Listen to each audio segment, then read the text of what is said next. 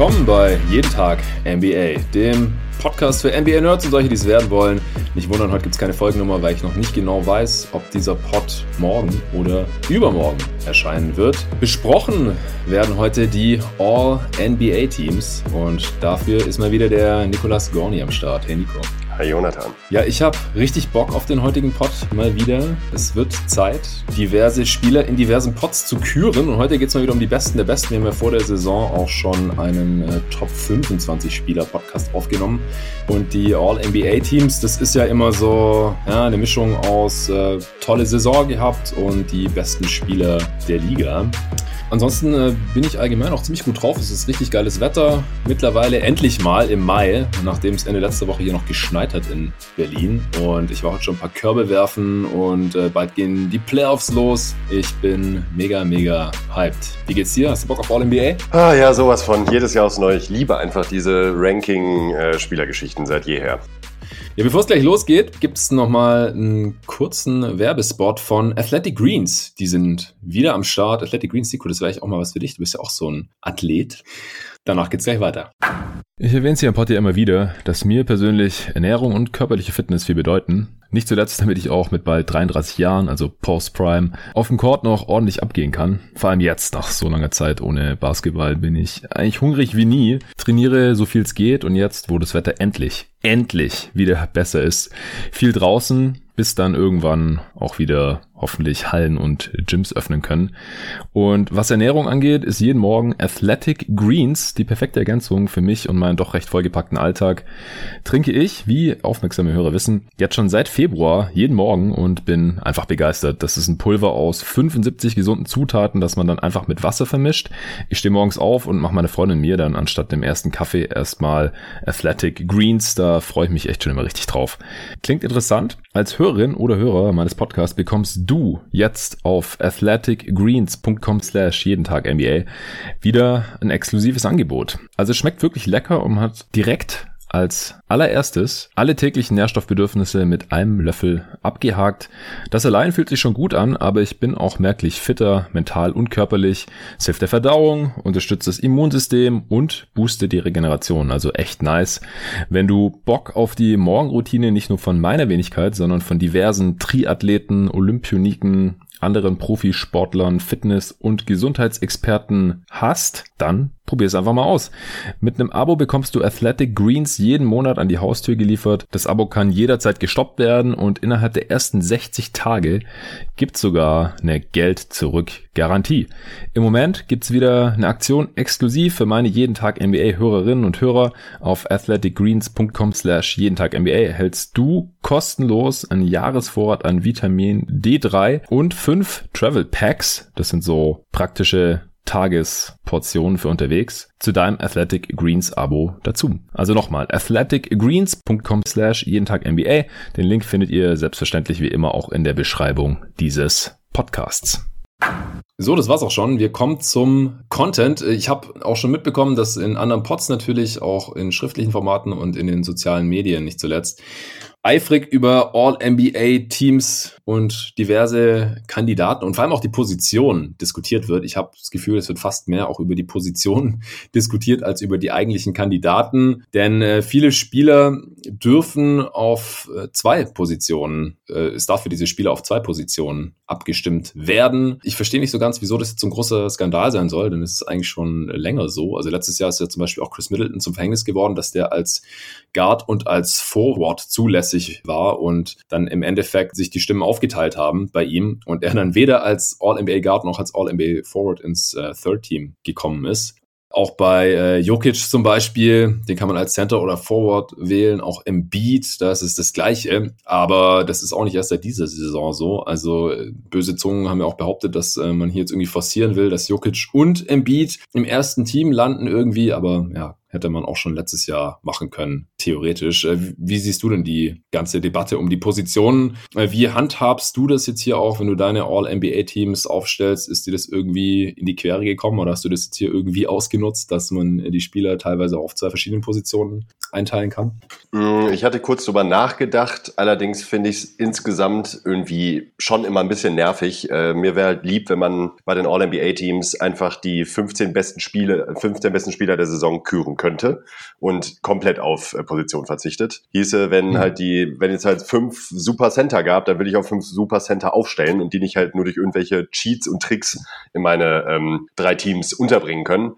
Ähm, von daher ist es mir jetzt nicht so wichtig. Also ich habe es tatsächlich jetzt in dem Fall nicht so richtig ausgenutzt. Was heißt nicht so richtig? Ich glaube, ich habe sogar gar nicht ausgenutzt. Also ich habe eigentlich alle Spieler, die man auch, sagen wir mal, im traditionellen Sinne auf diesen Positionen sehen würde, auch auf diesen Positionen gelassen. Bei der Auswahl selbst gehe ich eigentlich auch immer gleich vor bei der All-NBA-Wahl. Ich versuche mich ein bisschen von diesem ähm, Gedanken zu verabschieden, wer sind denn gerade die 15 besten Spieler der Liga? Denn ich finde, da kann einen so eine Regular Season und generell auch ein bisschen Recency Bias einen schon sehr trüben von, von, von der Einstellung her. Das mhm. mache ich immer lieber nach den Playoffs, wie wir es ja immer machen. Da hat man immer noch mal einen gesamt, größeren Gesamteindruck über die Spieler. Deshalb fallen jetzt halt in meinem Fall auch sehr viele Spieler, ich glaube, es sind sogar drei Spieler, die ich in der Top 5 beziehungsweise Top 6, 7 hätte, der besten Spieler, die gar nicht in All-NBA-Team sind bei mir, weil sie halt einfach nicht genug gespielt haben. Okay, ja, Stichwort nicht genug gespielt, da kommen wir gleich noch dazu. Ich will noch kurz äh, meinen Senf zu den Positionen abgeben. Also ich halte, wie die meisten Hörer wissen, ja auch nicht so viel davon. In den meisten Fällen, dass irgendwelche strikten, starren, traditionellen Positionsbezeichnungen verwendet werden. Also zumindest nicht fünf. Also Point Guard, Shooting Guard, Small Forward, Power Forward, Center. Das macht einfach in den allermeisten Fällen heutzutage nicht mehr den geringsten Sinn, weil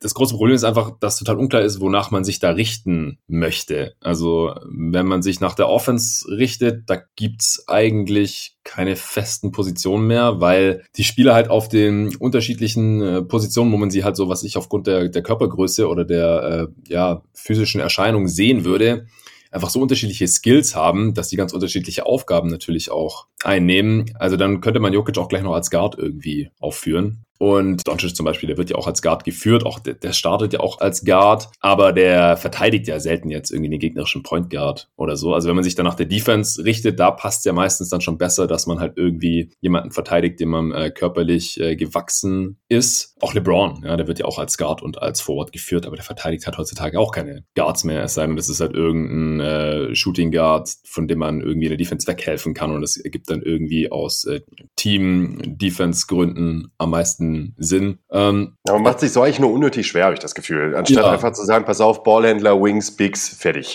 So, darauf können sich, glaube ich, auch die meisten irgendwie noch einigen, ja. glaube ich zumindest, weil ist LeBron ein Ballhändler? Ja, ist er ein Wing auch irgendwie, klar. Aber ähm, ich finde die Einteilung schon irgendwie sinnvoller. Von mir aus kann man sogar sagen, Perimeter Player und äh, Big. So.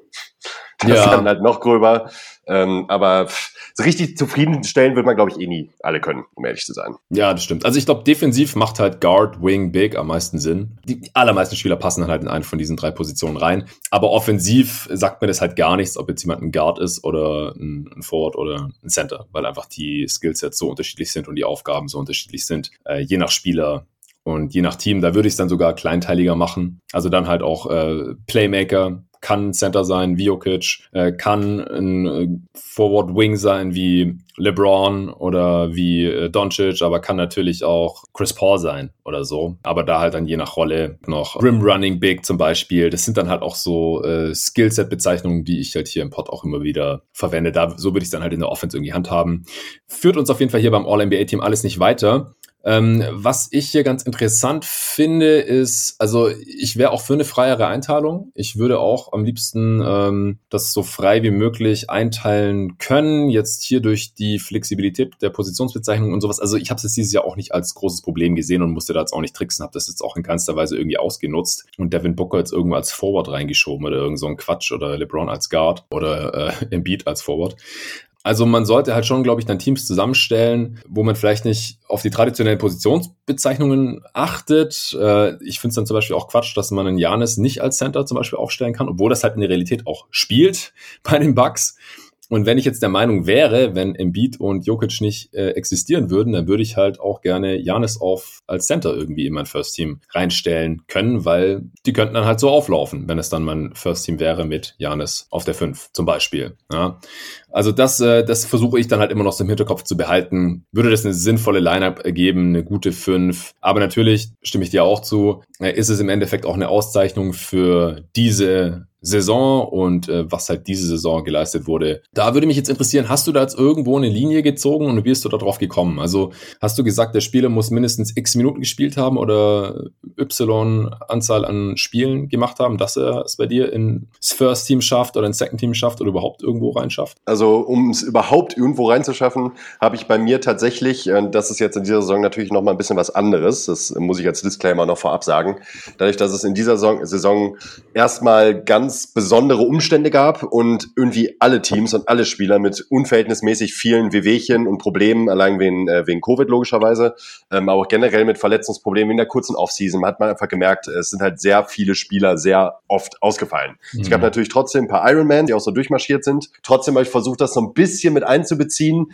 weil sonst hätte ich hier, weil ich da relativ streng bin, was das anbetrifft, eigentlich die äh, Minuten und die gespielten Spiele, noch krasser im Cut ziehen müssen. Und dann wären halt echt viele Spieler rausgefallen. Und das hätte mich am Ende dann zu sehr gestört und deshalb habe ich mich nicht auf eine ganz feste Zahl festgelegt. Äh, da tue ich mich dann immer schwer. Da vielleicht bin ich da einfach zu emotional für oder zu sehr Fan, zu sagen, mhm. so da, ab dann ist immer Cut. Ich versuche dann immer noch den Kontext zu betrachten ähm, des Spielers, wo das Sinn macht und wo es nicht Sinn macht. Ich kann so ganz transparent sagen, dass bei mir der Cut bei ähm, Embiid ist. Okay, Embiid hat 49 Spiele genau. gemacht. Genau. Also wird am Ende so 20 Spiele verpasst haben ungefähr und 1536 Minuten hat er jetzt gemacht. Der letzte Spieltag ist ja am Sonntag und äh, ich habe jetzt auch gesehen, dass Samstag und Sonntag alle Spiele Ortszeit nachmittags stattfinden werden. Das heißt bei uns zur Primetime. Das ist auch richtig nice, denn da wird es noch um einiges gehen, um äh, Play-in und Play-off-Platzierungen. Das mal nur am Rande. Und da ist auch schon ein Pod geplant, dass äh, wir uns dann auch gleich mal die Play-in-Teams anschauen, denn äh, da gibt's ja dann nur eine ganz kurze Pause, denn Dienstag auf Mittwoch geht das Play-in dann schon los am 18. Mai.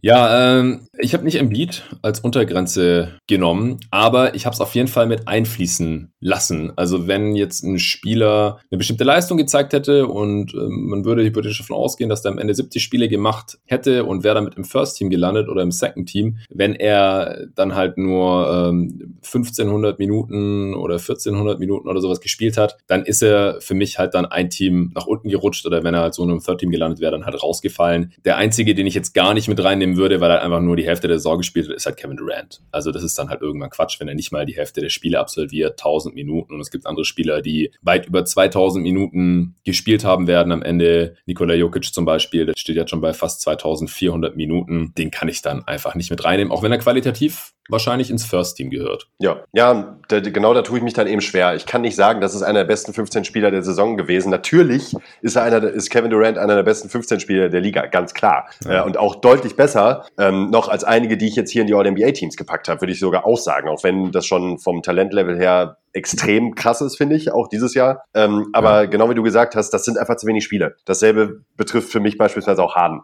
Ja, da kommen wir noch zu. ja, okay. okay aber 34 Spiele, sorry, aber nee. 34 für die Nets. Ja. Für die, für die Nets, für ja. die Nets, okay, gut. Gut, ja. ja. für die Rockets hat er natürlich ähm, nicht so besonders toll gespielt, um es mal so auszudrücken. Ist, ist schon nicht ganz so einfach. Das stimmt schon. Ich finde halt dadurch, dass ich jetzt ein paar von den Spielern drin gelassen habe, wo es knapp ist oder wo andere vielleicht den Cut weiter oben ansetzen würden, sind die Teams hinten raus qualitativ einfach besser. Und sonst wird der Pool ein bisschen zu breit für mich. Also da könnte man dann echt so viele verschiedene Spiele irgendwie reinnehmen und einen Case machen, aber da kommen wir dann noch zu. Stimmt auch, ja, stimmt ja, auf jeden Fall. Äh, also vielleicht habe ich es mir auch ein bisschen zu einfach gemacht, hier jetzt äh, ein, zwei Spiele ja, mit reinzunehmen. Ich habe halt drei absolute Megastars, die halt, wie ich gesagt habe, klare, wahrscheinlich Top 5 Spieler wären, alle drei sogar, ähm, mhm. wenn nicht Top 6, Top 7 halt rausgelassen. Mhm. So, das sind natürlich drei Spots, die dann an Tier von Spielern gehen, die du ja wahrscheinlich gerade auch angerissen hast, gedanklich, ähm, wo man halt für sehr, sehr, sehr viele Spieler einen Case machen kann. Ja, ja, okay, ich bin gespannt. Äh, also eine Sache noch, aber das ist inzwischen doch schon ein bisschen klar geworden. Es ist nicht wie beim MVP, wo man halt zum einen äh, sagen muss, Availability ist sehr, sehr wertvoll. Ja, also Embiid hat halt keine Chance auf den MVP, weil normalerweise einfach kein Spieler ein MVP gewinnt, der 20 Spiele verpasst. Ich glaube, das meiste waren äh, 10, 11 Spiele oder sowas. Ein paar davon waren jetzt auch schon in den letzten Jahren mit Janis und Harden, die waren schon mit oben dabei, so in der Liga-Historie, was die Anzahl der verpassten Spiele angeht. Iverson hatte noch relativ viele Spiele verpasst. Und dann, es gab halt eine große Ausnahme, das war Bill Walton, aber das ist halt schon über 40 Jahre her. Und da gab es damals anscheinend, ich kenne mich einfach in der Periode einfach nicht gut genug aus. Damals gab es anscheinend nicht so super viel Konkurrenz und dann hat man halt trotzdem ihm den MVP gegeben. Aber seither durfte der MVP halt nicht signifikant viele Spiele verpassen und das ist bei Embiid halt zum Beispiel nicht gegeben. Aber äh, beim All-NBA-Team, da ist der Cut auf keinen Fall so hart. Äh, wie gesagt, du hast ihn jetzt nicht ganz so tief angesetzt wie ich. Äh, und das andere ist halt auch der Teamerfolg, der muss äh, auch nicht so gegeben sein, zumindest wie wir es jetzt sehen beim MVP. Also wir sagen ja eigentlich, kann der MVP, sollte der MVP und wurde der MVP normalerweise keinem Spieler gegeben, der nicht in einem Contender-Team stand oder der irgendwie eine Chance hatte, um den Titel mitzuspielen, mit ein, zwei wenigen Ausnahmen. Ist bei All-NBA jetzt bei mir auch nicht so. Also ich habe durchaus Spieler im äh, First Team, die sehr, sehr, sehr sicher nicht um den Titel mitspielen werden. Ja, das ist mir auch sehr wichtig, tatsächlich der Punkt nochmal, denn ich finde, auf die eine oder andere Art ist das All-NBA-Team am Ende der Saison eigentlich nochmal eine Möglichkeit, genau diesen Spielern, die individuell wirklich brilliert haben über die ja. Saison und auch von vielen eben in dieser weiteren MVP-Diskussion gesehen wurden, das halt eben nur nicht äh, werden können aufgrund eben ihres Teamerfolgs, ähm, hier nochmal eine entsprechende Ehrung äh, zukommen zu lassen. Genau. Gut, dann würde ich sagen, äh, fangen wir doch einfach mal an mit unserem First Team. Und dann äh, werden wir uns wahrscheinlich auch relativ schnell in den Positionsdiskussionen verlieren. Äh, ich, relativ unstrittig, First Team Center, Nikola Jokic, oder? Ja. Wieso ist äh, es jetzt Jokic statt Embiid findest du Jokic allgemein hat besser gespielt, mal unabhängig davon, dass er mehr Spiele auch gemacht hat. Also Jokic hat immer noch kein Spiel verpasst, was auch ziemlich krass ist. Also das gab es halt auch diese Saison. Gibt es Gegenbeispiel ja. oder mehrere und eins davon ist halt Nikola Jokic, der alle Spiele gemacht hat. Weil es wird ja immer so gesagt, oder ich bin eigentlich auch der Meinung, dass wenn Embiid und Jokic äh, gleich viele oder ähnlich viele Spiele gemacht hätten, dann wäre, dann hätten wir eine MVP-Diskussion. So haben wir keine oder sollten wir keine haben. Es wird dieser Tage durchaus ein bisschen forciert gerade von den großen amerikanischen Medien, dann, ja, äh, ja hier, Embiid, Nikola Jokic, äh, wird bei jedem National TV Game eigentlich eingeblendet und dann gibt es da die Per Game Stats und Close Race und bla und dann irgendwie wird da noch ein Chris Paul mit reingeschmissen und so. Nee, also sorry, Jokic ist der MVP wird das auch sehr, sehr sicher. Es gab ja vor ein paar Wochen auch schon dieses Straw Poll von Tim Bontemps von ESPN, wo er auch irgendwie überwältigenden Anteil der Stimmen bekommen hat. Es, es gibt kein MVP-Rennen. Aber wenn man jetzt hier beim All-NBA sagt, ja, es ist halt nicht so wichtig oder es kommt darauf an, wie man das eben einfließen lässt. War das für dich jetzt noch ein Faktor oder hast du Jokic so oder so im First Team als Center? Ähm, so oder so nicht. Also hätten, hätte Embiid eine gleiche Minutenanzahl wie Jokic absolviert, fände ich es zumindest knapp. Hm. Dann finde ich, dass man tatsächlich für beide Argumente finden kann. Hm. Ähm, das hängt dann ein bisschen von der eigenen Präferenz auch ab, äh, wie man Dinge gewichtet. Embiid ist natürlich der deutlich, deutlich bessere Verteidiger. Äh, Jokic ist ein besserer Offensivspieler, da würde ich mich festlegen. Ja. Ähm, ist auch der bessere Playmaker und deutlich. wenn man das halt eben höher gewichtet, dann ähm, kann man Jokic vorne sehen ohne Probleme. Also ich würde Jokic dann jetzt sowieso den MVP geben aufgrund der Argumente, die du gerade genannt hast. Da gibt es für mich auch absolut gar keine Debatte. Äh, wenn beide gleich aufwären, hätte es vielleicht noch mal spannend werden können. Aber letzten Endes wäre es für mich wahrscheinlich auch Jokic gewesen. Ja, also ich würde das mit den äh, Minuten hier auch eher als Tiebreaker nutzen. Ähm, wenn sie gleich auf wären, dann wäre Embiid für mich der MVP und auch der First Team All-NBA Center. Einfach weil die Defense so viel besser ist. Defensive Player of the Year Niveau annähernd. Äh, so ist es keine Debatte, das sollte auch einfach Gobert werden. Äh, Spoiler Alert. Auch da wird eine Diskussion, Debatte, ein Rennen irgendwie noch oh, ja. herbei gesehnt, gehypt. Sollte es einfach nicht geben. Es sollte einfach Gobert Nein. werden und zwar eigentlich äh, einstimmig und sonst niemand. Aber davon ab. Also so sehe ich halt auch, äh, ist es Jokic. Kann man auch knapp sehen von mir aus, aber er hat äh, einfach mehr gespielt und dann würde es in dem Zusammenhang hier auch für mich den Unterschied ausmachen. Dann äh, kommen wir doch zu den Forwards. Wen hast du da? Da habe ich äh, Giannis Antetokounmpo und Kawhi Leonard. Ja, okay, auch da keine Diskussion. Ich denke auch, das sollte eigentlich einigermaßen offensichtlich sein. Ich habe ja relativ viel über diese Spieler auch äh, zum Beispiel im letzten Awardspot gesprochen. Das ist erst fünf Wochen her deswegen, in den letzten fünf Wochen hat sich bei den meisten Spielern nicht mehr so super viel getan. Ich habe damals Cases für Offensive Player of the Year gemacht für Leonard, den ich da auf zwei hatte, glaube ich, hinter Jokic und Antetokounmpo als MVP hinter Embiid. Ist ja auch egal, auf jeden Fall habe ich ausführlich über die Saisons gesprochen, das natürlich auch alles recherchiert, evaluiert gehabt und so weiter. Aber hau du doch mal raus, wieso hast du dich jetzt für Leonard und Janis hier entschieden im First Team auf den Forward Spots? Also ich finde, also für mich ist Janis diese Saison eigentlich relativ klar der beste Forward gewesen, wenn man alles zusammennimmt, mhm. die gespielten Minuten und die Leistung, inklusive der Leistung der Bucks, weil er vor allen Dingen defensiv der klar beste Forward meiner Meinung nach ist, auch aktuell in dieser Saison noch. Ähm, und das hat tatsächlich nochmal eine große Rolle gespielt, denn offensiv äh, war er sehr gut, wie eben andere auch, sowohl was Volumen als auch die Effizienz betrifft, aber defensiv halt für mich eben ganz klar der beste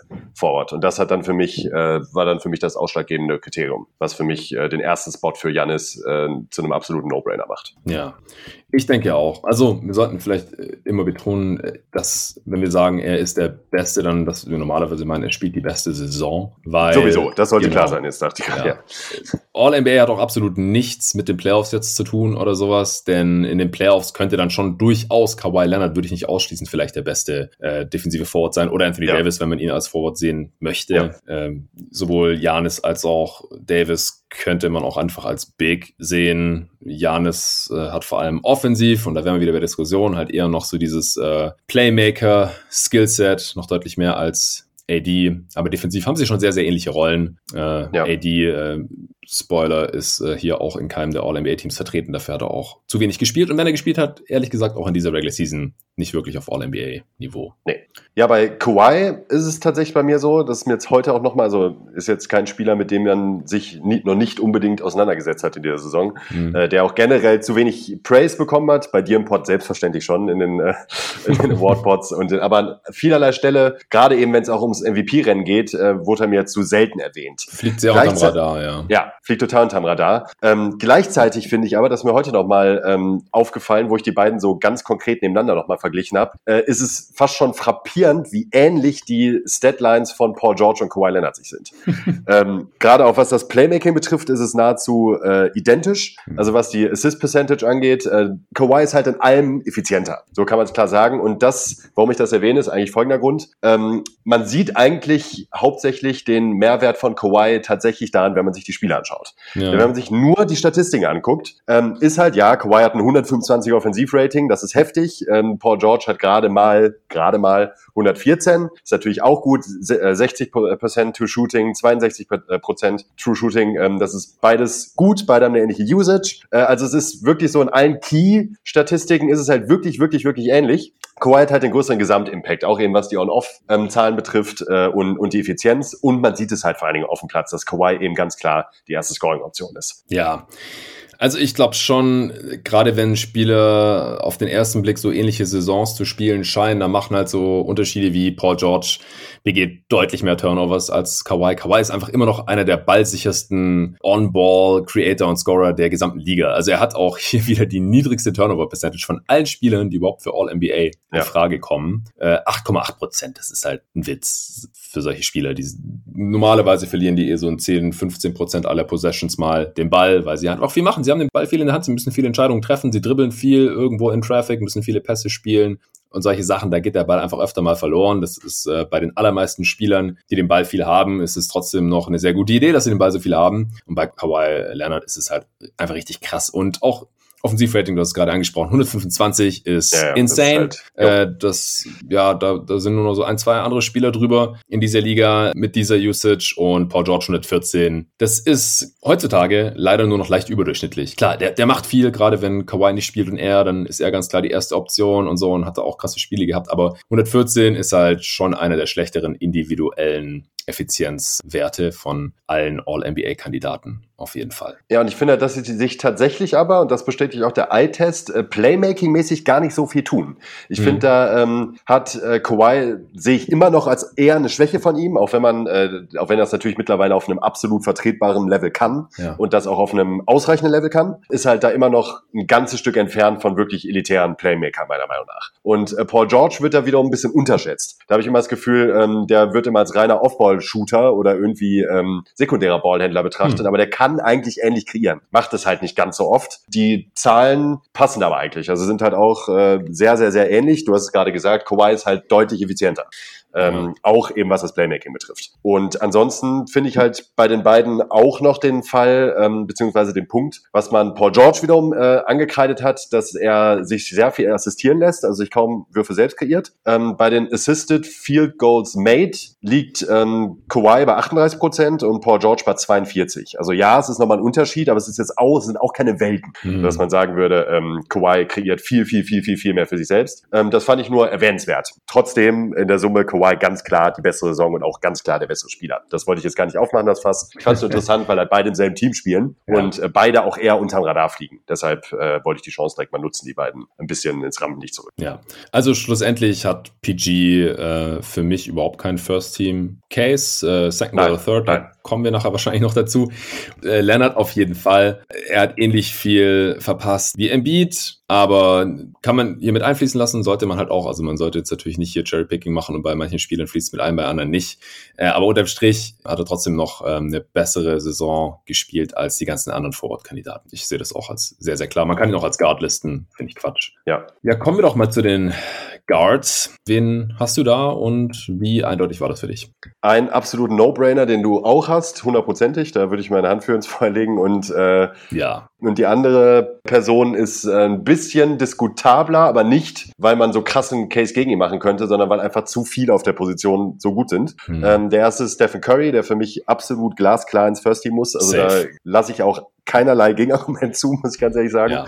Der hat jetzt auch unabhängig, klar hat's noch mit reingespielt, einer der, es war vielleicht war es der beste Shooting Streak der Liga-Geschichte, den er nochmal abgerissen hat jetzt mhm. vor ein paar Wochen. Unabhängig davon ähm, stimmt bei ihm einfach alles. Also der individuelle Impact, auf was für ein Level er alleine die Warriors Warriors Offense hebt, auch wenn das nicht mehr auf diesem historisch guten Niveau ist, ähm, was er teilweise auch schon gezeigt hat. Dafür ist das Team vielleicht auch einfach zu schlecht. Trotzdem hat sich ja nichts daran geändert, dass die Warriors ohne ihn offensiv halt ein äh, Totalausfall sind. Kann man nicht anders sagen. Also da geht halt nichts ohne Curry. Nochmal im direkten Vergleich mit Curry ähm, ist das ein Offensivrating von 115,6 und ohne ihn 99,4. Äh, das ist halt ein heftiger Swing. Ja, also er ist halt stimmt. insgesamt über die Saison hat er das äh, zweithöchste Net-Rating von allen Spielern, die ich mir aufgeschrieben habe heute, plus 14,2. Spielt für seine Verhältnisse auch eine gute Defensivsaison, finde ich. Kommt auch noch dazu, ähm, wo er immer eher un, zu Unrecht schlecht gemacht wurde. Mir fallen nur Lob Lobeshymnen ein. Ja. Ähm, Curry ist der beste Guard der Saison. Ja, ja, ist vollkommen gerechtfertigt.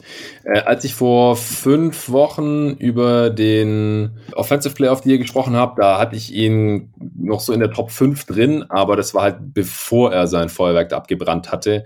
Und das lag auch nicht daran, dass er bis dahin irgendwie eine schlechte Saison gespielt hatte oder so. Also ich habe es gerade nochmal offen hier. Im April in 15 Spielen hat er eine 37er Usage gefahren. Also auf die gesamte Saison gerechnet wäre das äh, die höchste Usage. Bei einem 123er Offensivrating mit 37 Punkten pro Spiel. Sechs Rebounds und fast fünf Assists. Das ist der April von Steph Curry gewesen. Er hat allein im April 206 Dreier genommen und 96 getroffen. Die 96 Treffer waren NBA-Rekord für einen Monat. Und jetzt im Mai in den fünf Spielen, da macht er 38 Punkte pro Spiel. und auch fast fünf Assists und äh, hat eine 42er Usage. Also er ist einfach nur krank, was äh, Steph Curry jetzt in den letzten 20 Spielen gemacht hat und äh, hat damit auch nochmal andere Dudes, die ich damals noch vor ja. ihm hatte beim Offensive Player of the Year, überholt. Ob jetzt er oder Jokic die bessere offensive Saison spielen, dazu werde ich nächste Woche kommen im letzten Awards Podcast, im finalen Awards Podcast für diese Saison. Da wird auch wieder der Offensive Player of the Year besprochen. Äh, aber er, er ist auf jeden Fall ganz oben angekommen in diesen Sphären in dieser Saison auf jeden Fall. Natürlich All-NBA First Team, MVP, leider keine Chance. Die Warriors sind einfach zu schlecht. Er muss ja auch so viel machen, äh, kann und darf so viel machen, weil äh, es einfach auf weiter Flur sonst da keine guten Offensivspieler gibt in Golden State. Und äh, ist das jetzt wertvoller als vor ein paar Jahren, als er mit KD zusammengespielt hat und äh, auch keine Chance auf den MVP hatte, weil die sich halt irgendwie gegenseitig Votes geklaut haben, aber dafür haben die Warriors halt äh, um die an die 70 Siege geholt und sind jedes Mal die Finals marschiert. Ich weiß nicht. Also warum er dann jetzt auf einmal MVP werden sollte. Die Saisons waren auch, waren auch ähnlich gut. Er hatte halt einfach nicht die, nicht so viele Würfe, weil einfach der Grant auch noch im Team war. Also das, ich finde, da wird es dann schon schwierig. Deswegen halte ich halt nichts davon, wenn man dann Spielern, die irgendwie so ums Play-In-Tournament kämpfen oder halt um die unteren Playoff-Ränge in den vergangenen Saisons, wenn man die dann irgendwie noch äh, hier ins MVP-Rennen reinpressen möchte. Das passt für mich halt einfach nicht. Nee, also da ähm, nur um das nochmal zu verdeutlichen, wie aberwitzig das ist. Äh, von meiner Liste, wo jetzt insgesamt 23 Leute draufstehen, äh, aus denen ich jetzt meine drei Teams zusammengesucht habe, ähm, hat Curry auf 100 Possessions 17,4 Dreier genommen. Ich finde es immer noch einfach ja. nur sick.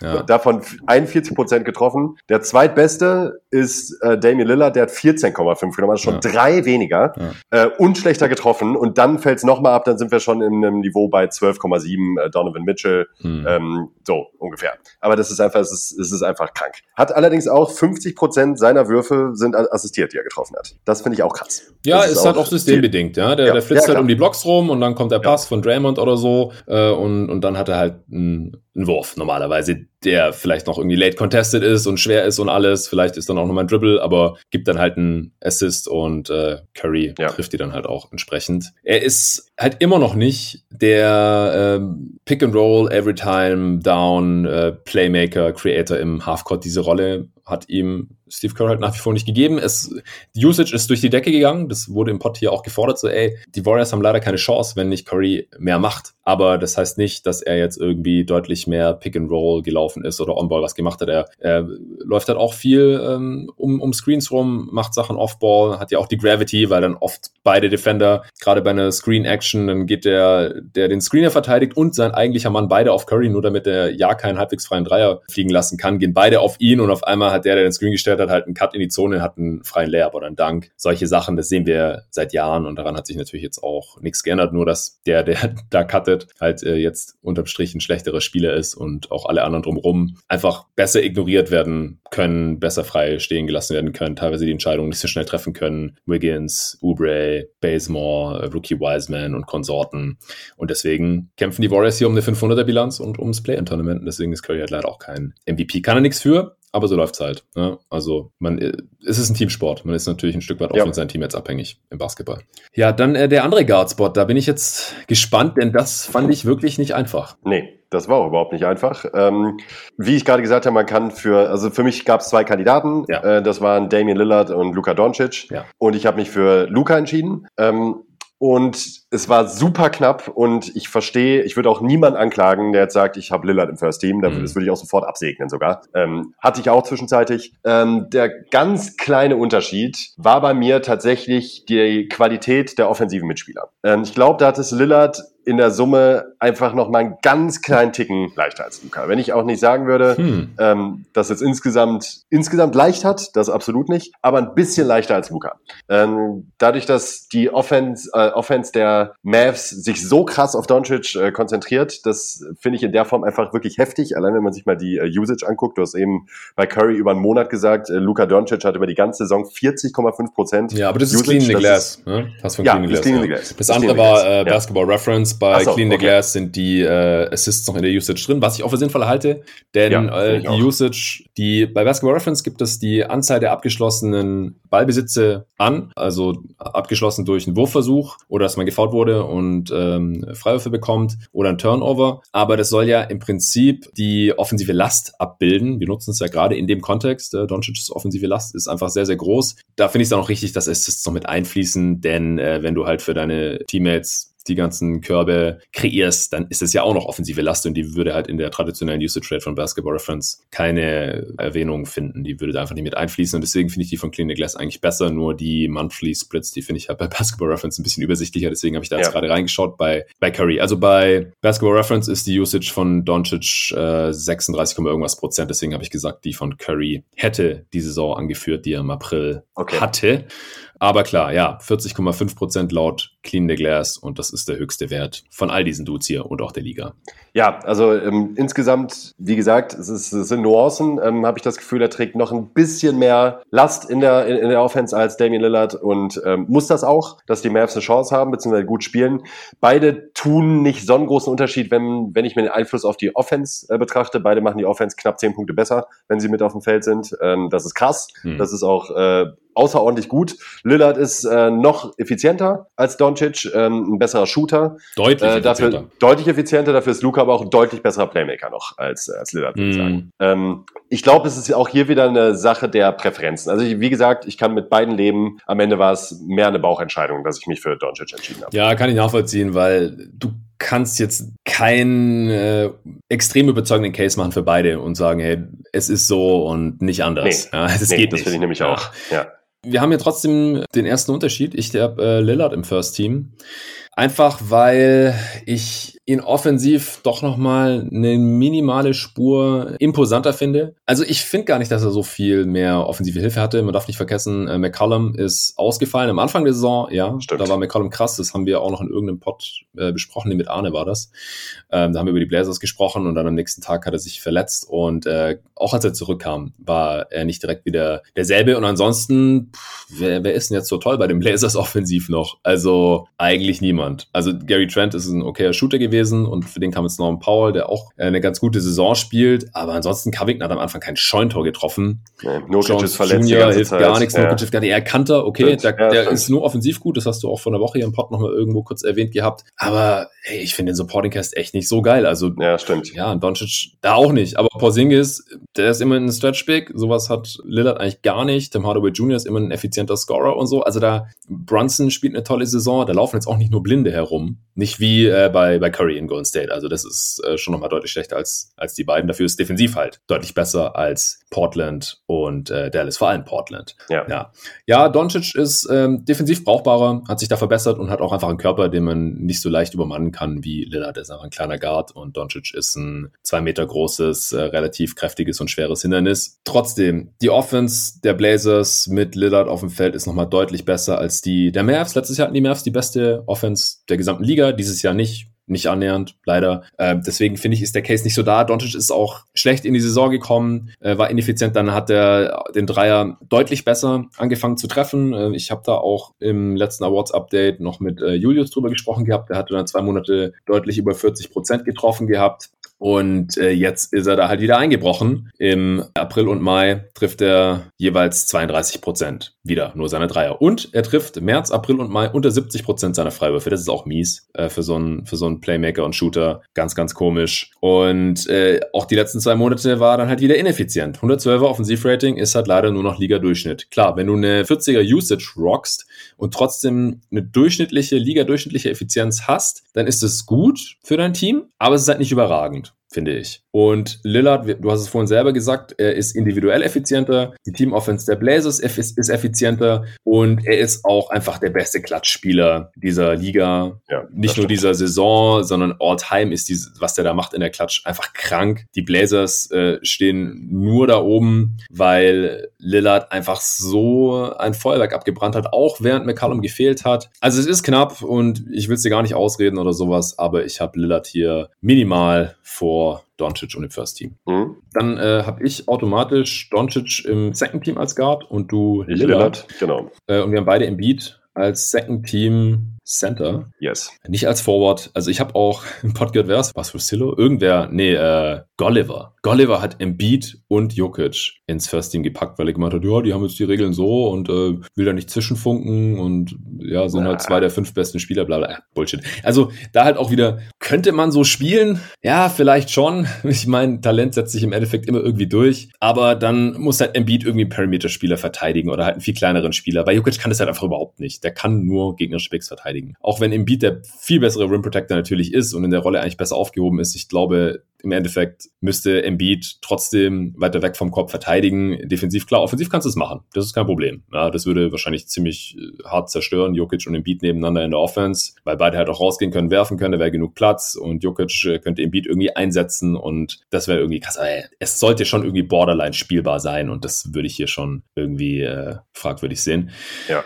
Dann haben wir drei Spots hier offen, wo wir noch nicht wissen, was der andere da drin hat. Äh, zwei Forward-Spots und ein Guard-Spot. Machen wir noch kurz die Guards fertig. Wen hast mhm. du im All-NBA Second Team? auf dem zweiten Guard-Spot neben Lillard. Da habe ich mich schon ein bisschen schwerer getan, muss ich ganz ehrlich sagen. Mhm. Habe mich dann aber für Chris Paul entschieden. Ja, okay, dann haben wir das genau gleich.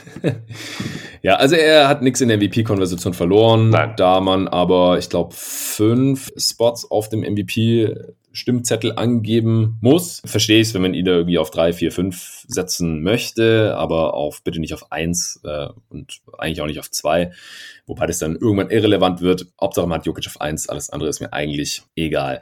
Aber äh, ich verstehe schon, wieso man irgendwie an ihn denkt, wenn man über die wertvollsten Saisons nachdenkt. Er hat jetzt nicht die herausragenden individuellen Stats, also er ist überhaupt nicht mit Curry oder Lillard oder Doncic oder sowas zu vergleichen. Er kann sich ja viel einfacher, viel besser aussuchen, wann er aufdreht und er kann das ja schon auch mal über Stretches machen. Ja, also äh, krasse Würfe nehmen und auch treffen oder äh, wenn es sein muss, übernimmt er total mit seinem Playmaking. Äh, neulich gegen die Sixers war das, da hat er neun Assists im letzten Viertel gehabt zum Beispiel, was einfach nur krank ist. Aber in erster Linie ist er einfach ein absoluter Floor General am offensiven und defensiven Ende, der unangefochtene Leader der Suns und hat einfach einen ganz, ganz großen Anteil daran, dass die Suns hier höchstwahrscheinlich auf zwei im Westen landen werden, aber vor ein paar Tagen halt auch noch auf eins standen und dass dieses Team einfach den nächsten Schritt gemacht hat. Letztes Jahr bei den Thunder hat er eine ähnliche Rolle eingenommen und einen ähnlichen Effekt gehabt und ist auch im All-NBA Second Team gelandet. Damals hat sich, glaube ich, auch keiner beschwert und deswegen sollte das das auch jetzt keiner mehr machen. Und äh, deswegen musste ich ehrlich gesagt gar nicht lange drüber nachdenken und habe ja auch Chris Paul ins All-NBA Second Team gepackt. Da möchte ich mich einfach zu 100% anschließen. Easy. Ja, dann die Forwards. Äh, waren die auch so easy bei dir? Ja, tatsächlich. Okay. Ich fand sie easy. Also dadurch, dass ich halt äh, eben auch meine Grenze gezogen habe bei den gespielten Spielen, ja. fand ich es easy, ja. Dadurch, dass bei mir dann namentlich, ich kann es jetzt nochmal benennen, habe ich jetzt schon mehrfach gemacht, ja. äh, James Harden, Kevin Durant und LeBron James rausgefallen sind, war es easy, ja. Und zwar ist mein, äh, jetzt muss ich natürlich auch liefern, ähm, ist es einmal Paul George, den ich gerade angeschnitten habe, mm. und Jimmy Butler. Butler habe ich auch. George habe ich nicht. Den habe ich ins Third Team geschoben. Dann weiß ich, wen du stattdessen hast. Wen denn? Zion. Richtig, ja, krass. Hast du dann auch über Zion nachgedacht oder den habe ich im Third Team, kann ich jetzt ja schon mal spoilern, mhm, ja, weil wir dann ja eh über, über ihn sprechen werden. Ähm, auch da war es sehr, sehr knapp und da muss ich ganz ehrlich sagen, ist es vielleicht ein bisschen unfair, aber da ist ein bisschen der Rekord der Clippers noch mit eingeflossen. Und ich fand's, ich mag das immer, wenn ich mir meine All-NBA-Teams mhm. angucke. Und ich habe so ein bisschen auch abgebildet, wie gut die Spieler jeweils in der Saison waren. Natürlich, wir haben es eingangs gesagt, so Curry hat jetzt auch nicht im Superteam gespielt. Äh, Lillard ist jetzt auch nicht gerade im Überfliegerteam und Luca auch nicht. Trotzdem war der Unterschied bei mir halt so marginal bei George und Zion, dass ich mich dann halt knapp für George entschieden habe. Ja, also als Tiebreaker kann ich es durchaus nachvollziehen. Ich finde halt, dass Zion auf einem anderen Level spielt als Paul George auf die gesamte Saison gesehen. Am Anfang der Saison war es nicht so.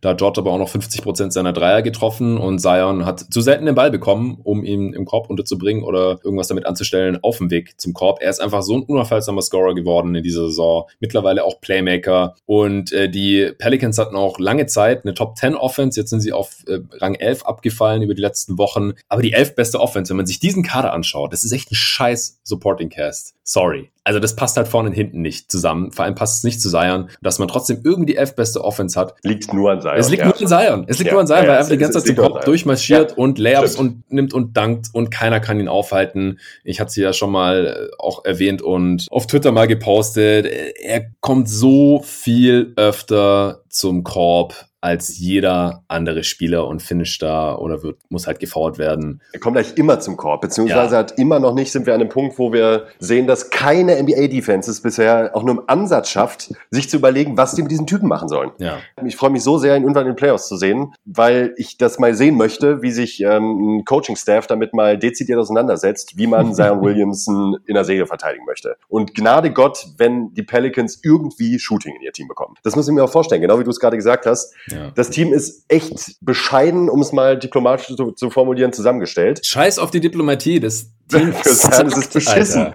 ich hasse es. Es ist, einfach, es ist einfach scheiße zusammengestellt. Stell dir Zion vor in so einem LeBron-Style-Team. So als primären ja. Ballhändler mit Shooting drumherum. Ja, Game over. Also, also zumindest offensiv.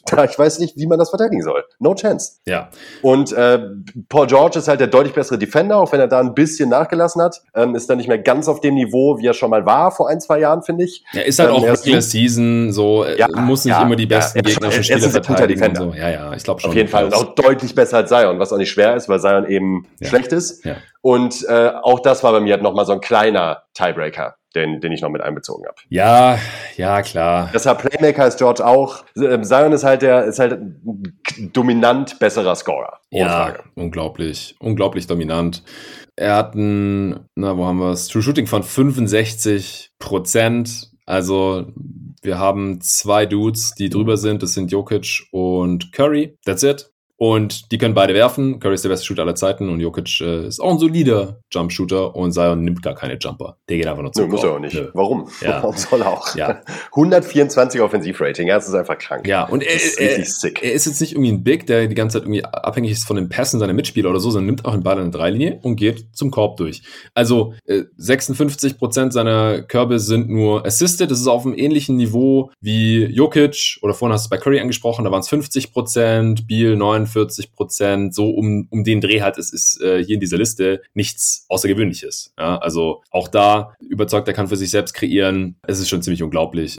Ich musste das hier mit dem All-NBA Second Team ja. honorieren. Kann ich super mit leben, wäre bei mir auch eine Variante gewesen. Ja, ich kann auch verstehen, dass wenn man ihn nur ins dritte Team packt, aber er muss in ein All-NBA-Team dieses Jahr. Dafür ist er schon. Das auf jeden Fall. Ja. Ja, äh, bei Butler sind wir uns einig. Mach doch mal den Case. Ja, Aber, Jimmy Butler. Ganz kurz nochmal, er war nicht All-Star dieses Jahr. Ja? nochmal auf der Zunge zergehen lassen. Ja, ja, ja. Da ist ja auch schon mal ein kleiner Rant von dir und mir. Mehr als einer.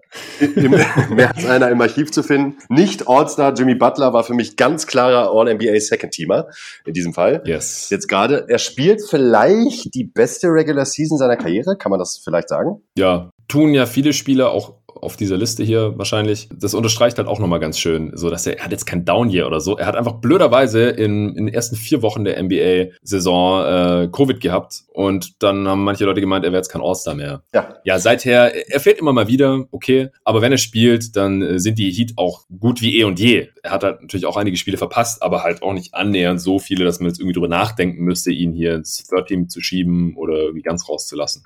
Nee, also äh, um daran anzuknüpfen, ich finde bei Butler hat man diese Saison auch nochmal ganz besonders gemerkt, wie einzigartig er auch als Spielertyp ist, äh, gerade gerade auf seiner Position. Er nimmt 2,8 Dreier auf 100 Possessions und trifft davon 20 Prozent. Das ist nicht Jahr. der beste Wert seiner Karriere. Das ist nicht der beste Wert seiner Karriere. Das ist der schlechteste und dass man trotzdem davon sprechen kann, dass er vielleicht trotzdem die beste Saison seiner Karriere spielt, spricht halt Bände. Das liegt eben daran, dass er ein Monster ist, was Playmaking betrifft mittlerweile auf seiner Position. Also richtig, richtig, richtig guter Playmaker. Ähm, er gnadenlos effizient ist, weil er wie eine Maschine an die Linie kommt. Ähm, das auch mal so im Vergleich. Jimmy Butler hat eine äh, Free Throw Rate von 56,5 Prozent. Mhm. Das ist einfach sick. Das ist richtig, richtig krass.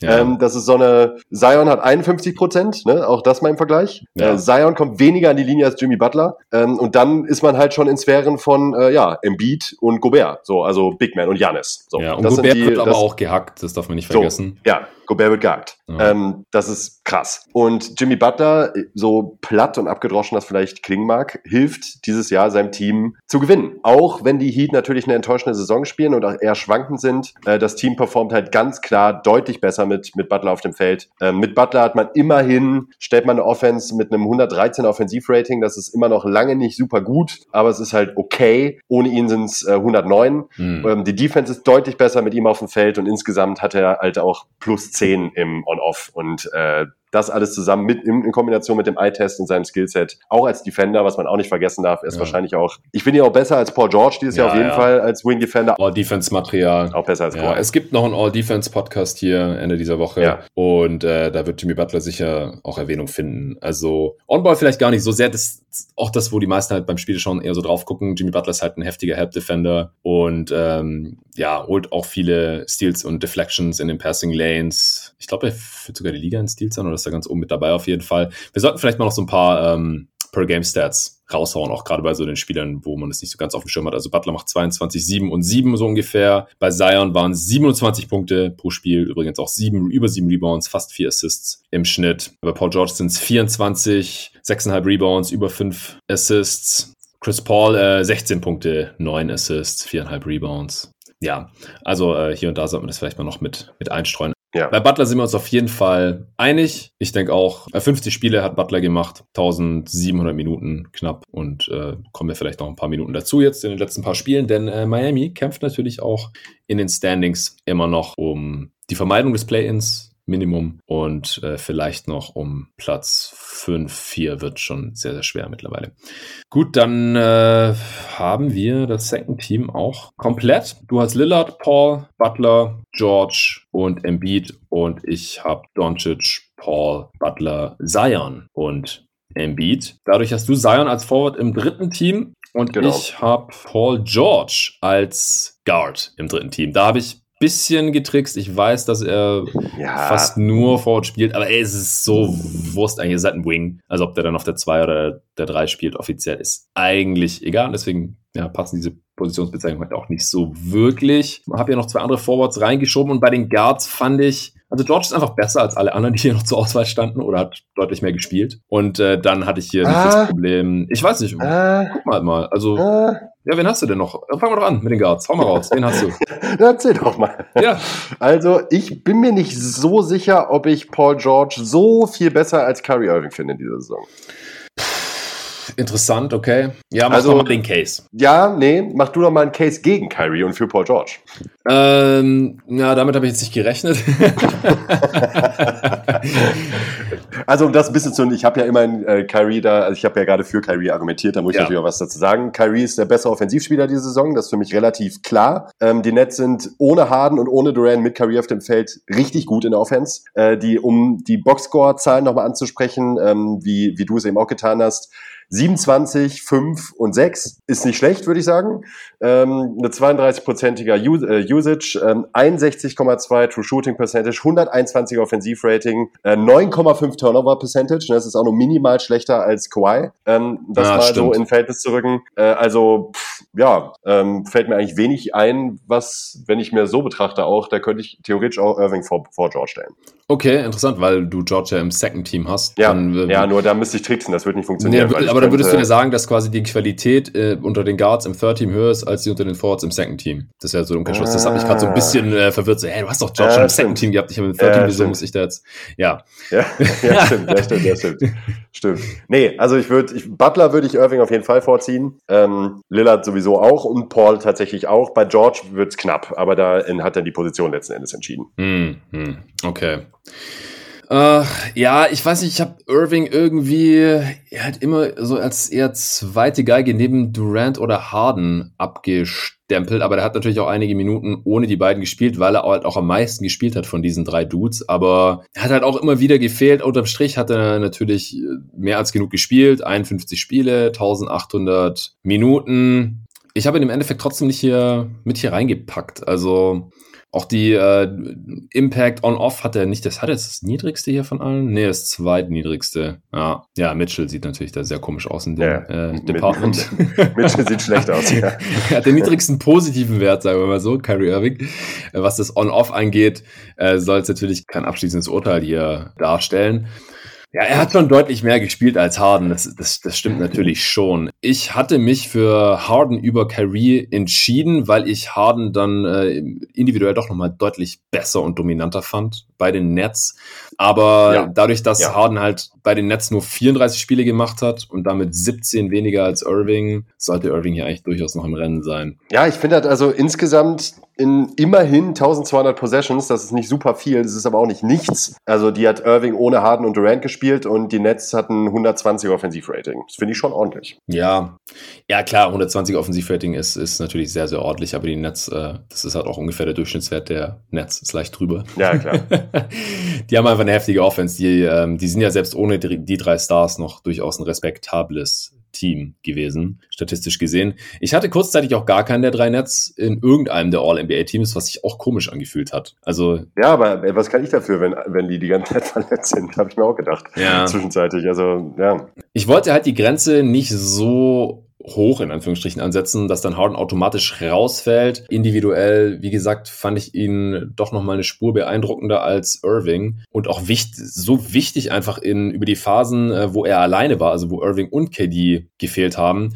Aber wahrscheinlich sollten diese 17 Spiele mehr für die Nets, äh, für, für Irving hier schon den Unterschied ausmachen und die äh, Spiele von Harden bei den Rockets hier gar nicht reinzählen oder wenn dann eigentlich eher negativ und dann fliegt er eigentlich raus aus meinem Third Team. Also ich bin ja flexibel hier. Ich, ich ja, bin mir da immer also noch nicht ganz, ganz sicher bei meinen, bei meinen Guard Spots. Und es gibt halt noch so viele andere Kandidaten, aber ich habe gedacht, ey, Harden hat besser gespielt als die alle und George schiebe ich einfach von Forward auf Guard und dann kann ich die anderen alle rauslassen. Und ähm, ja. Irving wäre noch der größte Snap wohl von denen. Ja, ja ich lasse mich da auch gerne überzeugen. Also ich könnte auch äh, zum Beispiel, habe ich mich gerade auch so ein bisschen in Zion im Second Team verliebt, so vom, vom Gedanken Okay, also, okay. Äh, ja, dann, dann ist bei mir nicht alles in Stein gemeißelt. Ja, also ich habe vorhin auch gedacht, so ja, okay, ich bin beim 13, bin ich mir immer noch nicht ganz sicher, aber das ist ja auch nicht schlimm. Das äh, ja. können wir ja dann auch noch während des Pods so ein bisschen erörtern. Äh, die Saison ist natürlich auch nicht vorbei. Wäre natürlich noch cleaner, wenn man das erst nach Ende der Regular Season dann machen würde, aber die Woche wird einfach so voll sein nächste Woche mit äh, Play-in, Tournament, Preview erst und dann Coverage und dann Playoff Previews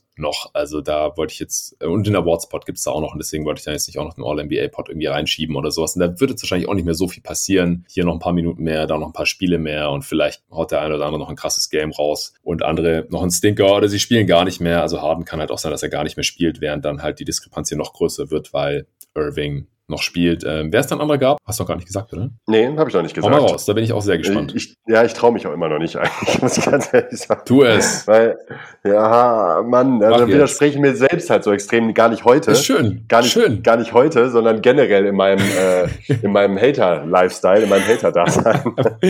ähm, und ich habe mich am Ende für Trey Young entschieden. Ah, nice. Okay, ja, ja. Ähm, ja, ich habe drüber nachgedacht, ich habe ja auch hart gerantet, weil er kein All-Star ge äh, geworden ist. Ist ja sehr geil. Zwei Spieler, die kein All-Star geworden sind, hier ja. drin bei dir. Ich habe auch sehr stark über ihn nachgedacht. Ja, wäre auch noch eine Option statt Irving eigentlich. Also ich, ja. ich habe dann halt gedacht, ja komm, ich habe ein paar Karten rein und dann fallen die anderen alle raus. Gut, dann sind wir uns aber einig, dass weder Donovan Mitchell noch Devin Booker nee. All-NBA 30 Material sind dieses Jahr. Ja, ja, Brown. Kann, ja. Könnte man auch als Vorwort, also Ich finde, ja. wir haben über Booker und Mitchell schon gesprochen, sind beide auf einem sehr ähnlichen Niveau. Ja. Und ähm, es, es war knapp, aber letzten Endes habe ich dann, konnte ich mich gerade dann auch auf, äh, aufgrund dessen, weil die beiden so ähnlich sind und Teamerfolg auch kein Tiebreaker ist, hat es mir das dann so schwer gemacht, dass ich gesagt habe, hey, ich nehme Trae Young. Ja. Da würde ich vorab gerne einmal anführen, äh, dass sich nichts daran geändert hat, meiner Meinung nach, dass er immer noch ein katastrophal schlechter Verteidiger ist. Und ich sehe auch nicht, was er großartig verbessert haben soll, dass er nicht immer noch der schlechteste Verteidiger ist, muss ich ganz ehrlich sagen. Nur weil er sich vielleicht in ein, zwei Possessions mal mehr Mühe gibt, um Screen zu kämpfen, äh, ist er einfach das, die größte Angriffsfläche in der ganzen Liga, meiner Meinung nach, was die Defense betrifft. Ähm, Gerade eben, wenn wir uns Spieler angucken, die halt viele Minuten sehen und eine tragende Rolle haben. Ähm, das wird man in den Playoffs höchstwahrscheinlich auch schnell zu sehen bekommen als äh, Hawks-Anhänger. Ähm, er ist aber offensiv halt eben so gut dieses Jahr und für mich so ein bisschen eben äh, lustigerweise halt auch, weil selber Jahrgang und die Diskussion ja eh auf ewig noch nachklingen wird, ähm, eigentlich ein bisschen Luca Light. Mhm. Von seinen Zahlen, von seiner Rolle fürs Team, äh, wie er das Team offensiv besser macht, zieht natürlich äh, obszön viele Freiwürfe, was in, den, was in die Playoffs so nicht übertragbar sein wird, aber das tut ja hier auch nicht zur Sache, denn wir sprechen ja über die All-NBA-Teams der reg regulären Saison. Ja. Ähm, und da ist Trey Young halt einfach äh, für mich ein sehr guter Kandidat gewesen fürs 13. Ja, also fast 50 Prozent Freiwurfrate für ja, den Guard ist, halt, äh, ja. ist ziemlich unheard of. Also ich glaube, Harden, der, der war in Houston da auf einem ähnlichen Niveau unterwegs. Ja, also das große Argument gegen Trey Young, warum er kein All-Star sein sollte, war ja auch, weil die Hawks damals irgendwie, keine Ahnung, Platz 9 waren in der Eastern Conference oder sowas. Ja, jetzt sind sie halt auf Platz 5. Und auf einmal ist seine Saison so viel wertvoller als vorher. Macht für mich keinen Sinn. Also, ich habe überhaupt nichts dagegen, wenn man ihn hier reinnimmt. Echt nicht. Ich will auch keinen Case gegen machen. Äh, ich finde, er spielt eine, eine sehr gute Saison. Die Hawks Offense ist super, wenn er drauf ist. Die Hawks ähm, werden jetzt hier wahrscheinlich auf Platz 5 landen, können wahrscheinlich das Play-In-Tournament umgehen. Und der Hauptgrund dafür ist einfach Trae Young. Er macht das Team offensiv so viel besser. Und ja, gut, nimmt er halt ein paar mehr Dreier weniger die Saison, scoret halt nicht mehr fast 30 Punkte, sondern nur noch 25 pro Spiel, macht fast 10 Assists im Schnitt. Das, das reicht mir auch vollkommen. Die Hawks gewinnen, ne? Die Hawks gewinnen und ja. äh, Trae hat die beste Assist-Percentage von allen Spielern, die ich mir aufgeschrieben habe, von allen. Ja, weil das sie halt auch, auch so abhängig von ihm sind. Also klar, das ist klar, aber mehr sind die als, als von Luca auch. Ja, genau. und äh, der macht sogar noch einen ganz kleinen Tick weniger. Ja, nee, kann ich sehr gut nachvollziehen. Hier Trae Young im, im Third Team. Ich denke noch, ich denk noch kurz ein bisschen drüber nach, ob ich lieber Young oder Irving nehmen würde. Ich glaube, okay. dass die Aufgabe von Young einfach auch noch mal ein bisschen schwerer ist als die von Irving. Auch wenn der nicht so super viele Minuten mit äh, Harden und oder Durant zusammengespielt ja. hat. Also, wer ist der zweitbeste offensive Spieler der Hawks? John Collins? Und der hat auch richtig viel Zeit verpasst. Bogdanovic vielleicht. Ja der auch richtig viel Zeit verpasst hat ja. und erst seit März oder so gut spielt. Ende März, glaube ich sogar. Ja. Nee, ja, doch, gefällt mir eigentlich ganz gut. Und ja, gut, defensiv ist er ein heftiges Minus. Wie heftig? Ich will da jetzt gar nicht irgendwie großartig mit dir diskutieren. Ein bisschen besser als letzte Saison. Ähm, wie viel besser? Werden wir vor allem dann halt auch in den Playoffs sehen, weil da ja. zählt es dann auch. Äh, Gobert, ja, Third Team Center easy. Also ich ja. wüsste jetzt auch nicht, wie man das sonst nehmen soll. Ja, Bam und Capella sind die einzigen, die halt irgendwie, aber die für mich halt auch dann doch ein ganzes Stück weit weit entfernt sind von Third Team. Ja. Center waren halt super einfach dieses Jahr. Vielleicht von der Reihenfolge nicht für jeden, je nachdem, wie man die Kriterien ähm, gewichtet für seine eigene Wahl, aber die drei, dass die drei Center im Beat, Jokic und äh, Gobert sein müssen, war für mich absolut glasklar. Ja, das denke ich auch. Also Gobert fällt hier halt raus, weil er einfach nur über die Defense reinkommt im Vergleich zu allen anderen. Also jeder Spieler, der drin ist, ist auch ein offensiver Superstar, viele auch noch defensive Superstars oder All-Defense-Material, auch Defensive Player of the Year-Material in Person von Embiid. Und Gobert ist halt offensiv wirklich nur ein Rollenspieler, der Screens stellt, äh, vertikale Spacing liefert, offensiv Rebounds holt, wirklich nur um den Ring herum finishen kann. Ähm, viele Fouls zieht, ja, haben wir vorhin schon angesprochen, aber das ist halt auch, weil man ihm von Dunks abhalten will. Er ist auch wieder der Spieler, der mit Abstand am meisten dankt in dieser Saison, über 200 Dunks.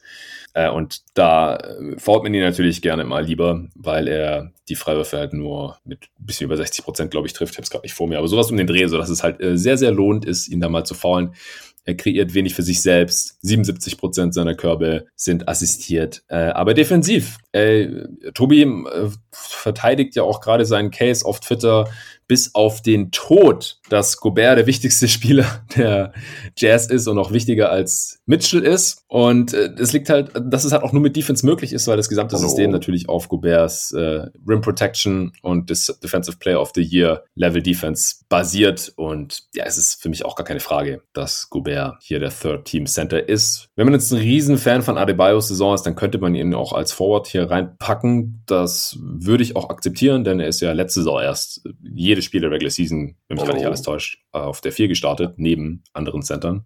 Diese Saison startet er halt eigentlich immer auf der 5, deswegen fände ich es dann ein bisschen seltsam, aber er kann halt auch die 4 spielen durchaus dieses Jahr. Also er nimmt immer noch keine Dreier, äh, deswegen wäre das dann offensiv vielleicht ein bisschen eng vom Spacing her, aber er kann halt defensiv alles verteidigen, Adebayo. Und deswegen könnte ich da irgendwie mitleben, aber ich habe zwei andere Forwards gefunden.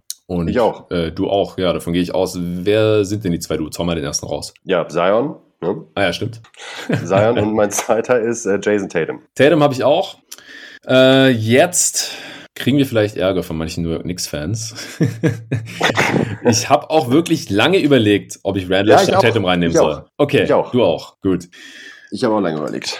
Ja, da, müssen wir auf jeden Fall gleich drüber sprechen. Ähm, ja, komm, wir sprechen einfach jetzt drüber. Also Tatum ist halt nur leicht effizienter als Randall, aber ich halte halt den Einfluss von Tatum auf die Offense trotzdem für besser als ja. den von Randall. Und äh, ja. äh, wenn man sich das statistisch anguckt, dann ist es auch überhaupt nicht knapp. Also die Offense mit Tatum auf dem Feld, die ist ziemlich gut und die Offense mit Randall auf dem Feld, die ist immer noch unterdurchschnittlich.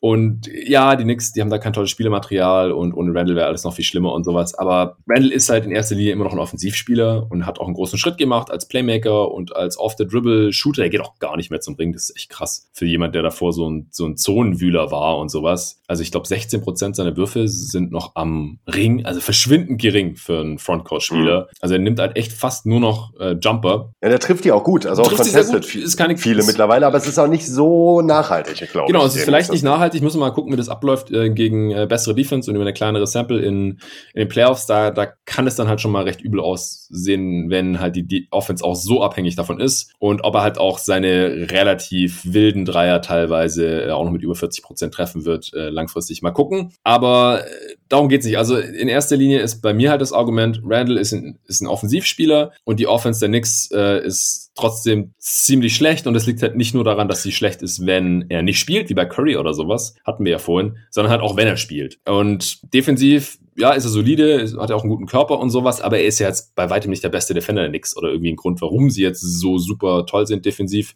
Da gibt es nicht so den herausragenden Spieler bei den Knicks, aber er ist halt eher so der viertbeste Defender von denen oder sowas, wenn er auf dem Feld ist. Und tolle Saison, gerechtfertigter All-Star im Nachhinein mindestens, also er ist ja auch nicht eingebrochen oder irgendwas. Die Knicks äh, landen wahrscheinlich auf Platz 4 oder auf Platz 5. Alles super, aber er ist für mich trotzdem kein All-NBA-Spieler. Er ist halt nee. keiner von den Dudes mit den, keiner von den 15 Dudes mit den besten Saisons hier. Die anderen Spiele, die sind alle für mich nochmal auf einem anderen Niveau als Randall. Und deswegen ist er für mich hier knapp nicht reingekommen. Und ja. Tatum halt schon. Ist bei mir tatsächlich ähnlich. Also ich glaube, dass Randall halt auch von Thibodeau, vom Thibodeau-Syndrom ein bisschen ähm, profitiert hat dieses Jahr, dass er halt auch sehr viele Minuten gespielt hat, jedes mhm. Spiel. Dadurch halt die Counting-Stats und gerade auch der Boxscore immer sehr ordentlich aussah. Ähm, und auch wenn man ihm zusieht, du hast ja eben auch schon gesagt, er trifft halt aberwitzige Würfe ja. und zieht mittlerweile eben auch defensive Aufmerksamkeit auf sich.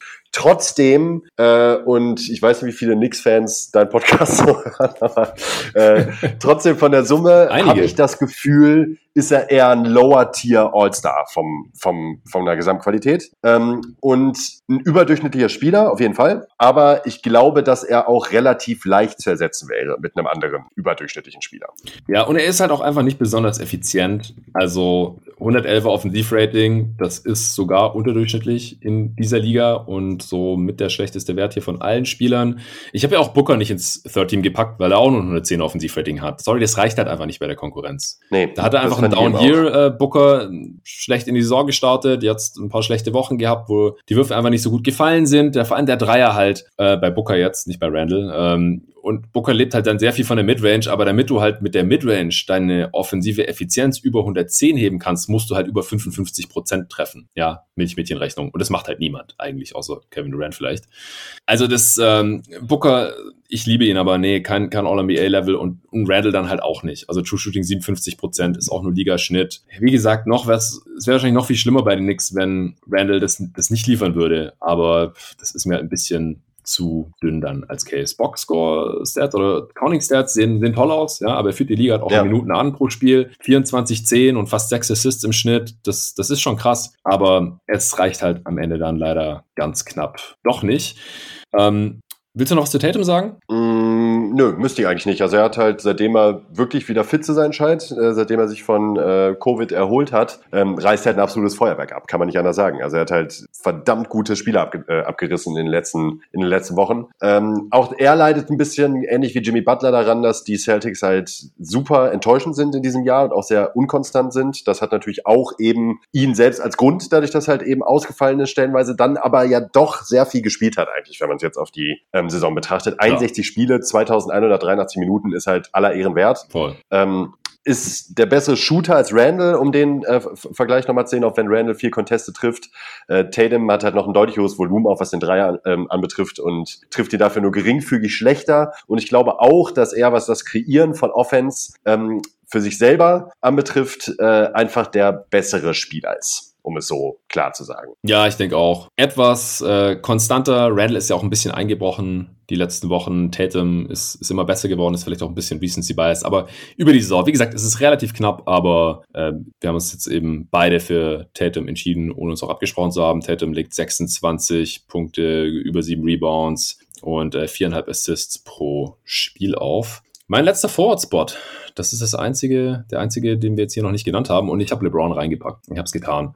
Er hat. Äh, you did it. I did it. Ja, er hat noch weniger gespielt als Embiid. Aber ich finde halt, wenn wir bei Embiid gar nicht zögern, du hast am Anfang des Pods gesagt, äh, du hast bei Embiid die Linie gezogen. Ja, hat, irgendwo muss ich die Linie ziehen. Ja, irgendwo muss die genau Linie ziehen. Irgendwo muss ich die Linie ja, ziehen. aber es, es, ist halt dann so knapp über LeBron. Ja, und bei Embiid, LeBron nehme, kann ich, da kann ich Harden auch noch nehmen. Ja, hatte ich auch, kurz. Ja, du, äh, du, aber ich eben nicht. Das habe ich mir gedacht, irgendwo muss ich den, muss ich den Cut setzen und äh, ja. ich muss dir und den Hörern, äh, den dem geneigten Hörer wohl auch nicht erzählen, äh, dass es mir sehr schwer gefallen ist, LeBron rauszulassen. Aber ähm, es gab halt nun mal auch sehr viele gute Spieler und ich habe jetzt bei keinem hier das Gefühl, dass ich den rausschmeißen müsste, um halt für LeBron Platz zu machen, der jetzt äh, dann doch echt wenig Spiel gemacht hat. Ja, im Prinzip fliegt bei mir halt ein Guard raus, also entweder Irving oder ja, Young, okay. dadurch, weil ich halt ja, George gut. dann äh, von Forward of Guard geschoben habe. Ja, so mal ja, so. Aber LeBron hat einfach so gut gespielt in den 1443 Minuten und das sind halt weniger als 100 weniger als Embiid und er spielt ja auch am Morgen Nacht wieder. Ne? Also Dienstagnacht, äh, ich weiß noch nicht, wann der Pod rauskommt. Und das heißt, es wird auch noch ein bisschen mehr werden. Äh, Ich bin gespannt, ob er es schafft. Also ich habe da jetzt auch schon verschiedenstes gehört in Pods von Leuten, die halt auch äh, eine Stimme haben und so. Aber ich finde, wenn Embiid halt so klar drin sein soll, mit mich nicht mal 100 Minuten mehr gespielt, dann wäre es halt irgendwie für mich ein bisschen sad, wenn man sagt, ja, der Brown hat keine Chance oder so.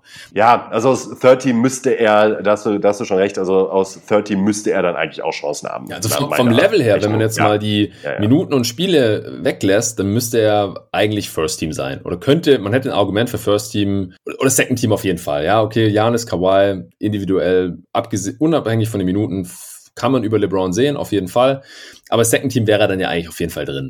Da hätte ich meinen Case von äh, Saisonbeginn eigentlich, da hat sich bei mir, hätte sich bei mir nichts dran, dran geändert. Ich hätte Re LeBron auf jeden Fall über Kawhi gehabt. Knapp, aber über Kawhi. Ich hätte LeBron und Mhm. Giannis dann im First Genau, gehabt. kann, man- kann man auf jeden Fall argumentieren. Ja. Es ist nicht automatisch, aber ja, dann f- finde ich es halt komisch, wenn er halt irgendwie sieben Spiele weniger hat als Butler oder sieben Spiele weniger als Ja, Kawhi. ja. Dann zu sagen, nee, sorry, reicht nicht mal fürs Third Team, wenn man ihn sonst vielleicht im First Team drin hätte. Also ja, wenn man halt die Linie Ja, setzt, so wie du, ja, dann okay. Alles gut, dann kannst Ja, du es erklären, aber ich habe ihn noch ins Third Team reingeschoben. Ich hätte es komisch gefunden, ihn dann ganz rauszunehmen. Äh, legt 25, 8 und 8 auf, knapp. Äh, ist ziemlich effizient dabei. 114 Offensivrating, ja, haut jetzt niemanden um. True Shooting ist bei 61 Prozent, ist sehr gut. Also ist eher beim Playmaking dann ein bisschen ineffizienter, hat auch fast 14 Prozent Turnover-Rate. Äh, 114. Er ist halt so dieses Jason Tatum-Niveau äh, besser als Randall oder Booker oder sowas, äh, relativ deutlich. Ja, und bei plus 13,8 auch immer noch, ne? Über den, das ist halt Ja, auch, also, genau. Also Also die, Lakers Offense ohne LeBron hat man jetzt ja auch nochmal gesehen. Ja, Ähm, äh, ist halt Mies. einfach, kann halt gar nichts. Genau. So, kann halt einfach gar nichts. Ja, das ist das Ding auch. Also die, die Lakers haben sich diese Saison halt auch von Anfang an auch mit LeBron schon eher über die Defense definiert. Offensiv einfach nicht so viel Spacing, nicht so viel Creation. auch sehr gut war dieses Jahr wieder, wenn er fit war, muss man fairerweise sagen, als Verteidiger. Ja, genau. Also echt alle Ehren wert, dass die Lakers jetzt noch äh, so lange äh, den ersten Platz im Defensivrating verteidigt haben, jetzt nur auf zwei Ja. abgefallen sind, ohne Davis, ohne LeBron. Aber die beiden, mit denen ist halt das, ist die Defense doch nochmal eine ganze Spur konstanter und hat auch ein sehr viel höheres Ceiling natürlich dann in den Playoffs. Okay, jetzt müssen wir mal gucken. Erstmal bleibst du bei deinen, bei deinen Forwards so. Du hast vorhin kurz damit geliebäugelt, Zion ins Second Team zu stecken. Ja, nee, ich, ich lasse Paul George im Second Team. Gut. Auch Zion ist noch so jung, der wird es wahrscheinlich auch noch in First Team schaffen, deshalb mache ich mir keine Sorgen. Und dann Irving oder Young. Äh, Irving und Young hast du dann auf deinen Ja, beiden ja noch im beide. Ja. Third Team. Genau. Ja, also ich glaube, ich sehe die Leistungen von Young und Irving zu nah beieinander, als dass ich aufgrund dessen jetzt entscheiden möchte. Aber Young hat halt acht Spiele mehr gemacht. Also das wäre dann für mich in dem Fall der Hm. Tiebreaker und dann äh, schmeiße ich Harden doch raus, den ich spielerisch über beiden sehen würde. Aber im Endeffekt hat er dann doch so wenig gespielt, dass, ja, dass ich ihn doch nicht hier drin lassen kann. Ja, dann hätten wir das. War ja einfach. Ja, easy. Und auch da wieder, äh, Ryan Rossillo sagt ja auch mal wieder so schön im Podcast, muss man auch nochmal erwähnen, alle, die jetzt haten und, äh, warum habt ihr Randall nicht reingenommen? Oder warum habt ihr den nicht? Oder warum habt ihr meinen nicht? Warum nicht Booker? Warum nicht Mitchell? Was weiß ich nicht was? Ben Mhm. Simmons oder was die Leute alles auspacken wollen. Ähm, ja, sagt mir dann bitte die Leute, die ich streichen soll und nimm mir einen Ben guten Case dafür. Simmons. Wow, den Ja, äh, hey. habe ich hier nirgendwo aufgeschrieben. Äh, kurz drüber, ganz, ganz kurz drüber nachgedacht. Äh, vielleicht noch kurz, äh, wie, wieso äh, hast du Mitchell nicht drin?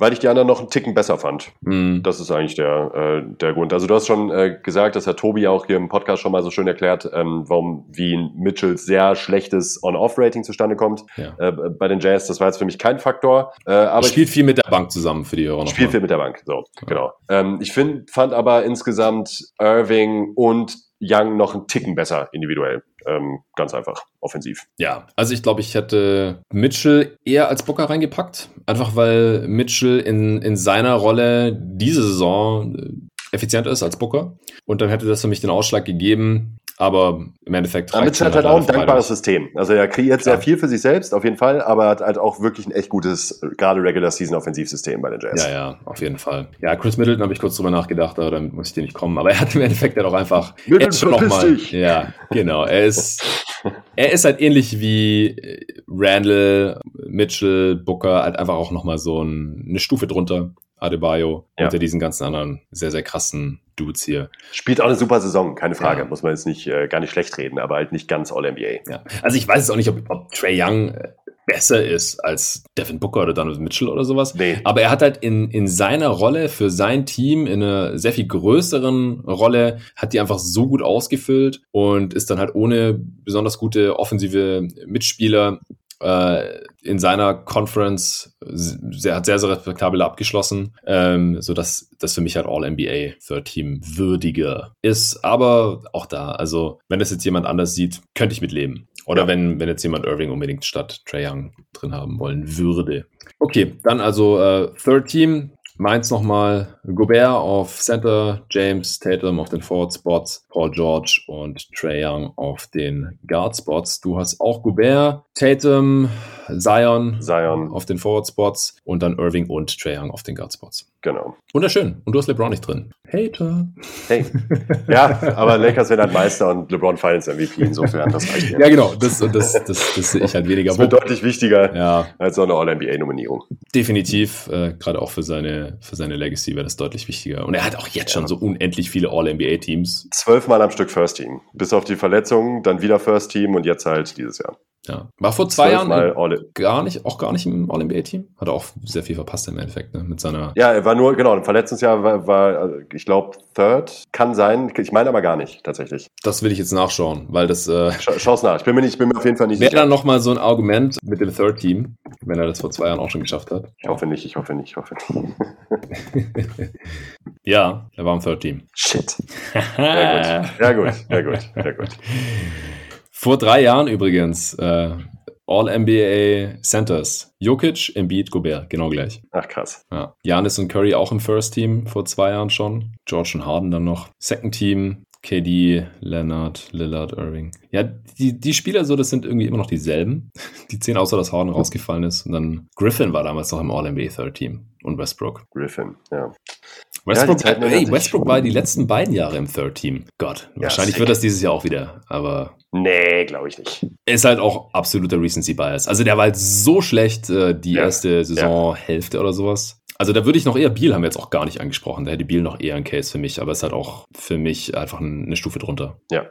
Pascal Siakam war letztes Jahr noch im All-NBA Second Team. Haben wir jetzt auch keine, habe ich keine Sekunde drüber nachgedacht. Ich, ich tatsächlich auch nicht. Und AD halt im First Team. Simmons war auch noch im Third Team letztes Jahr. Okay, ja, also ich finde unterm Strich ist die Qualität in den All-NBA Teams nochmal ein bisschen höher als letztes Jahr. Sehr hoch, sehr hoch, ja. Ja, aber ich, ich finde es auch okay. Ich hatte dich auch gefragt, ob äh, wir vielleicht ein Fourth Team noch aufmachen sollen, ein viertes Team mit den ganzen äh, Snubs oder Honorable Mentions oder sowas. Aber im Endeffekt finde ich es auch irgendwie cool, dass es einfach schwer ist, in diese All-NBA-Teams reinzukommen, dass es nur 15 Spots gibt. Und äh, ich finde, da kann man jetzt halt auch einen einigermaßen klaren Cut erkennen, außer auf den Guard-Spots. Da ist es noch ein bisschen austauschbar auf den anderen Positionen finde ich es dann doch relativ klar nach dem dritten Team, dass da ja. ein kleiner Drop-off ist. Okay, dann äh, wären wir durch. Vielen Dank, Nico, dass du dir heute wieder die Zeit genommen hast. Das war jetzt unser letzter gemeinsamer Pod für diese Regular Season. Aber in den Playoffs bist du hoffentlich dann auch wieder mal am Start. Klar. Und äh, ansonsten auch vielen Dank an Athletic Greens fürs Sponsern dieser Folge und vielen Dank fürs Zuhören. Bis zum nächsten Mal. Vielen Dank. Oh. und allen vielen Dank fürs Zuhören. Bis zum nächsten Mal. Jetzt bin ich auch durch.